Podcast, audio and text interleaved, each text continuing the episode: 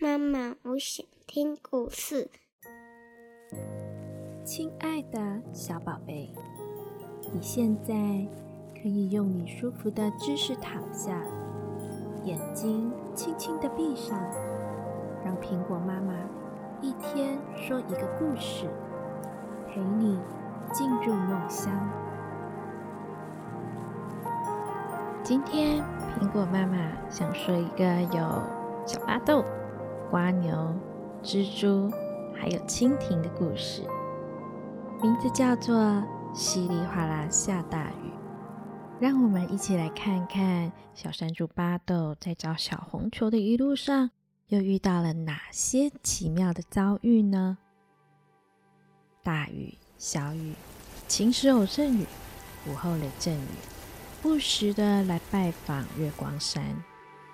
当天空打开音乐盒，透明的雨珠从天上掉下来。掉到山林，就轰隆轰隆掉到了石头叶片上啊，就啪嗒啪嗒。于是月光的雨季就这样哗啦哗啦的开始了。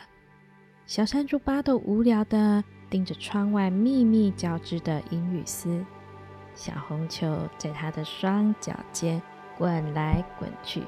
巴豆的小红球找到了哟，是瓜牛小不点拜托蜘蛛小姐。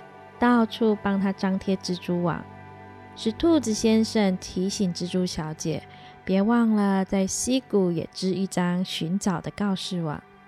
是蜻蜓看见了蜘蛛网上的字，告诉来溪边玩耍的小松鼠花丽。小松鼠花丽半路上遇到蜘蛛小姐，蜘蛛小姐在回去迷雾森林告诉瓜牛小不点，瓜牛小不点又拜托兔子先生跑去告诉小山猪。哇，他找到了耶！现在小山猪巴豆更喜欢小红球了，因为失而复得的小红球，感觉不再是一颗普通的小红球，也不再是他一个人的小红球了。可是自从找到小红球的那天起，爸爸就不准他再独自一个人出门，而且现在正逢月光山的雨季。经常毫无预警的便乌云密布，突然下起倾盆大雨，连偷偷溜出家门的机会都没有。所以巴豆啊，只好在家里跟小红球玩，让他觉得好寂寞。哦小山猪巴豆看见蜻蜓正用着尾巴敲着窗，他赶紧转头看看屋内，爸爸出门去挖山芋了，妈妈在厨房里玩。于是巴豆迅速的打开窗。好久不见，小山猪！山猪爸爸的气消了没有？蜻蜓抖抖身上的水珠，这样问。小山猪巴豆摇摇头：“嗯，爸爸不准我再去迷雾森林了。反正雨季来了，大家都躲在家里不出门。好羡慕你，下雨天也可以这样出门呢。”蜻蜓哈哈大笑，好像念咒语般一般念着：“下吧下吧，再大的雨也不怕。”真的咻呼咻呼就穿过了雨缝吗？当然是要练习的呀！蜻蜓展轻功，咻咻。蜻蜓压低声音说：“偷偷告诉你啊，遇到大雨还是要躲雨的啦。现在蜻蜓就是来躲雨的，顺便跟小山猪巴豆聊聊天。”蜻蜓跟巴豆分析飞行的角度，并向他吹嘘雨丝碰到翅膀的那刹那。它就能闪过去的绝招。说着说着，雨势慢慢变小了。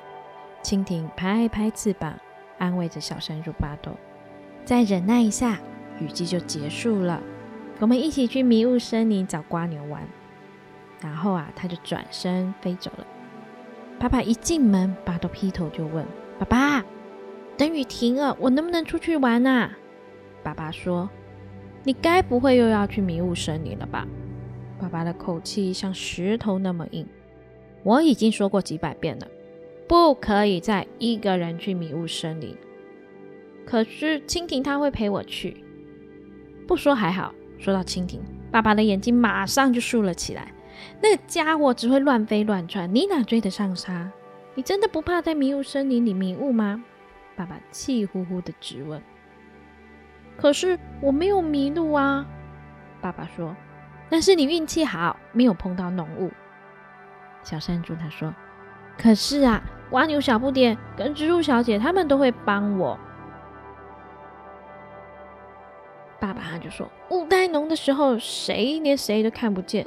要是你掉到沼泽了，你分辨危险后才准出去。”爸爸的口气坚决地说：“那到底怎么样才算长大呢？”巴豆对着窗外的雨大喊，却吵醒了睡在窗外一片梨树叶子上的毛毛虫。好喽，今天的故事说完了，你可以闭上你的小眼睛。做个甜甜的美梦了，明天又将会是美好的一天。妈妈，我爱你，晚安。晚安，我的小宝贝。